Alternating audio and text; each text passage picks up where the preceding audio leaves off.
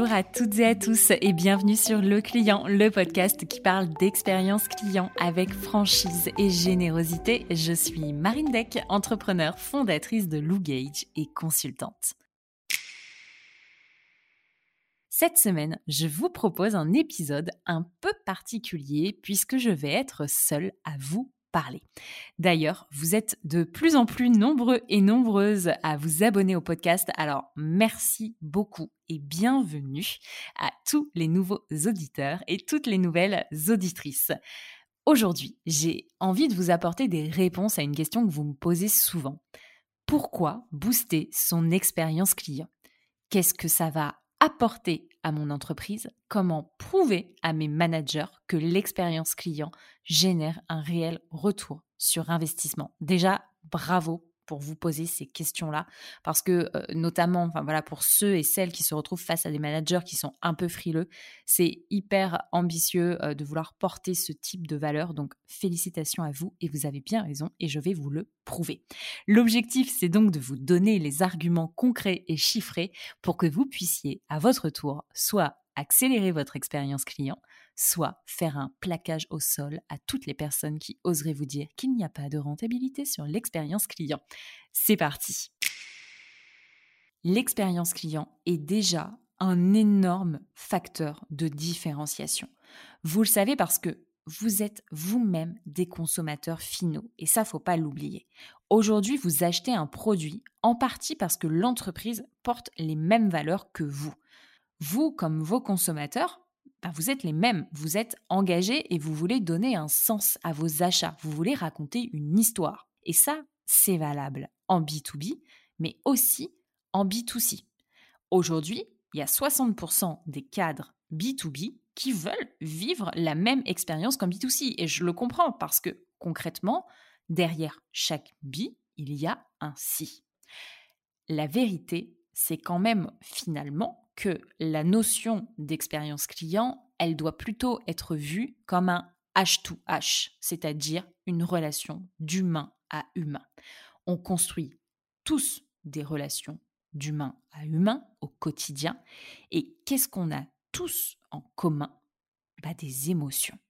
Et c'est d'ailleurs le titre du livre d'Angélique Gérard de l'épisode 20, L'expérience client, c'est une histoire d'émotions. Et elle a raison. En même temps, c'est Angélique Gérard, mais elle a raison. Parce que depuis très longtemps, la différence concurrentielle, en fait, elle se fait plus sur le simple prix. Oui, c'est un paramètre et je ne peux pas vous dire le contraire, c'est important. Mais aujourd'hui, il y a quand même deux entreprises sur trois qui se font concurrencer sur l'expérience client. Alors qu'il y a quelques années, c'était une entreprise sur trois qui mettait au cœur de sa stratégie l'expérience client euh, pour euh, aller euh, concurrencer son marché. Et ça, c'est un point très important qui a été abordé et une tendance, mais véridique, qui a été soulevée dans l'épisode 4 avec Lionel Meyer.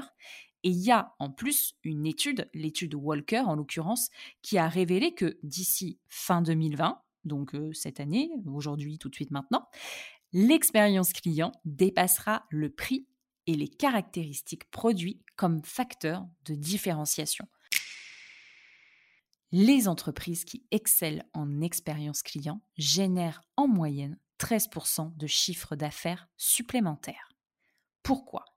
Parce que s'il y a bien une chose qu'on nous a appris à l'école et qu'il fallait pas oublier, c'est que fidéliser un client coûte cinq fois moins cher que de conquérir un nouveau client. Au quotidien, la rentabilité de votre stratégie d'expérience client se concrétise grâce à l'augmentation du chiffre d'affaires, mais si vous décortiquez cette augmentation, vous allez voir qu'à l'intérieur, il y a l'augmentation de votre panier moyen. Le montant moyen qu'un consommateur dépense lorsqu'il effectue un achat auprès de votre marque peut être multiplié jusqu'à 1,9 fois si l'expérience client est optimale. Et ça, c'est Forrester qui le dit, c'est pas Marine Deck. Euh, encore plus, euh, la véracité est encore plus forte. Ça veut donc dire que plus vous allez utiliser ce levier, plus vos clients seront fidèles, ils vont revenir, et donc vous aurez moins à dépenser en marketing d'acquisition, et ils vont dépenser plus chez vous. Et là, je reprends une anecdote assez récente sur euh, Olivier Lazzarini dans le 22e épisode qui a eu une demande de remboursement de plusieurs places au théâtre Mogador. La personne, bref, explique qu'elle ne peut pas venir à la réouverture parce qu'elle déménage. Très bien, le théâtre Mogador rembourse. Ce même client a dépensé quelques jours après le triple de la somme remboursée en parrainant les sièges du théâtre. Et là, je vais faire un peu ma yogi, mais on attire ce que l'on donne. Soit vous recevez à court terme un retour sur investissement qui peut être directement financier, soit, et j'arrive à mon troisième point, vous recevez un retour sur investissement sur du moyen, voire long terme, parce que le consommateur va parler de votre marque à son entourage. Et donc, in fine, ça se matérialisera toujours par du financier, parce que son entourage va potentiellement devenir consommateur chez vous. Clairement, ça va booster votre acquisition naturelle, le fameux bouche à oreille qui n'est pas réservé à nos ancêtres et est toujours d'actualité. Aujourd'hui, il y a 72% des consommateurs qui partagent une expérience positive avec en moyenne 6 personnes de leur entourage. Donc ils sont nombreux à partager une expérience positive avec 6 personnes. Et vous allez voir que à l'inverse, 13% des consommateurs mécontents partagent leur expérience négative avec 15 personnes. Vous le savez, et c'est humain, on a tendance à mieux se souvenir et donc parler plus souvent de ces expériences négatives que de ces expériences positives. Comme on se souvient toujours des défauts de ses ex alors qu'ils avaient aussi des qualités probablement, mais on les a totalement oubliés. Donc concrètement, quand tu échoues dans ta relation client, les consommateurs en parlent avec beaucoup, beaucoup plus de gens. Si tu excelles, oui, ils sont nombreux à en parler, mais avec moins de personnes. Et là, si je croise ces deux informations, je vous laisse juste imaginer ce qu'il se passe si vous arrivez à transformer vos échecs en succès. Et ça, c'est possible. Louis Marty, dans l'épisode 23, et là j'ouvre les guillemets parce que je le cite pleinement, il nous dit que ses clients les plus fidèles sont ceux sur lesquels ils ont fait des erreurs. Et c'est super, très bien, mais comment c'est possible? Bah, C'est possible parce qu'ils se sont rattrapés. Tout le monde peut se tromper, et ça, un client peut l'entendre, et on en parlera probablement dans d'autres épisodes. Mais il faut compenser Toujours, toujours, toujours. Si vous ne le faites pas, vous allez perdre un client et il va en parler autour de lui. Pour finir, et c'est un point très très important, se concentrer sur l'expérience client, ça va vous permettre de mieux connaître et mieux comprendre vos cibles. Vous allez construire une relation avec eux dont le prix est inestimable. Plus vous allez nouer des liens, plus vous allez récolter des informations précieuses. Qui ils sont, ce qu'ils aiment, leur centre d'intérêt, leur job, leurs valeurs, leurs croyances. Vous allez pouvoir, grâce à ça, construire le meilleur produit, le meilleur service, et vous allez pouvoir les segmenter, c'est-à-dire mieux les cibler, mieux les trouver.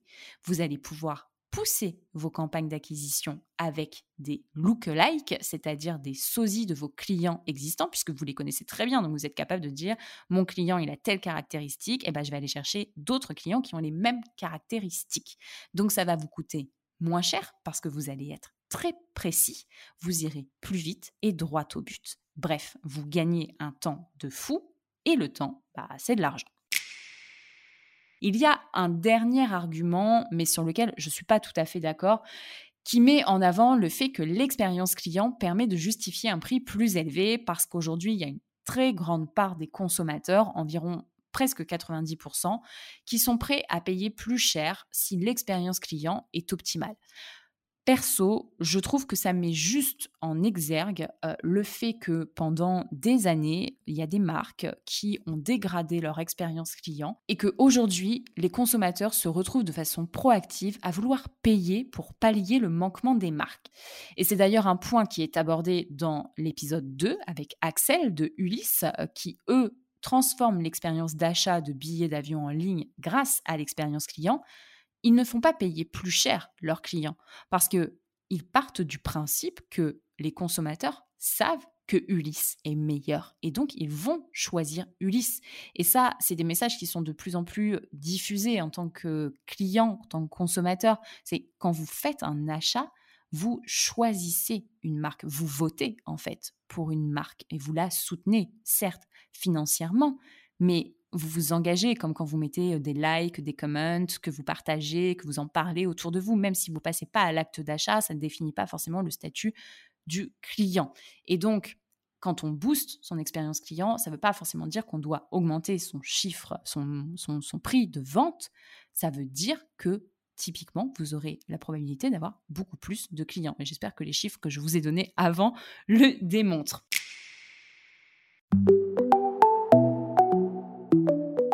Voilà, j'espère que j'ai été suffisamment concise et claire dans ce que je vous ai dit aujourd'hui. C'est vraiment un nouvel exercice pour moi, donc n'hésitez pas à me partager vos retours sur ce nouveau format. Ça peut se faire via une notation sur Apple Podcast, en commentaire sur les différents réseaux sociaux, vous le savez, LinkedIn, Instagram, Twitter. Vraiment, n'hésitez pas. Et euh, j'adore aussi discuter avec vous et pouvoir euh, échanger de façon hyper fluide. Il y en a beaucoup qui m'envoient des vocaux et je trouve ça vraiment génial. Sentez-vous très très libre là-dessus. Vraiment, n'hésitez pas parce que comme vos clients sont un vivier d'informations hyper important, pour nous, les auditeurs sont un vivier d'informations extrêmement important. Donc sincèrement, n'hésitez pas. Je vous mets les notes de l'épisode et les liens vers les épisodes que j'ai pu citer en descriptif. Évidemment, si l'épisode vous a plu, n'hésitez pas à vous abonner à notre chaîne sur votre plateforme d'écoute préférée, vous abonner à notre newsletter sur le site internet marindec.fr et en parler autour de vous. Je vous souhaite une très belle semaine et je vous dis à la semaine prochaine pour un nouvel épisode. Bye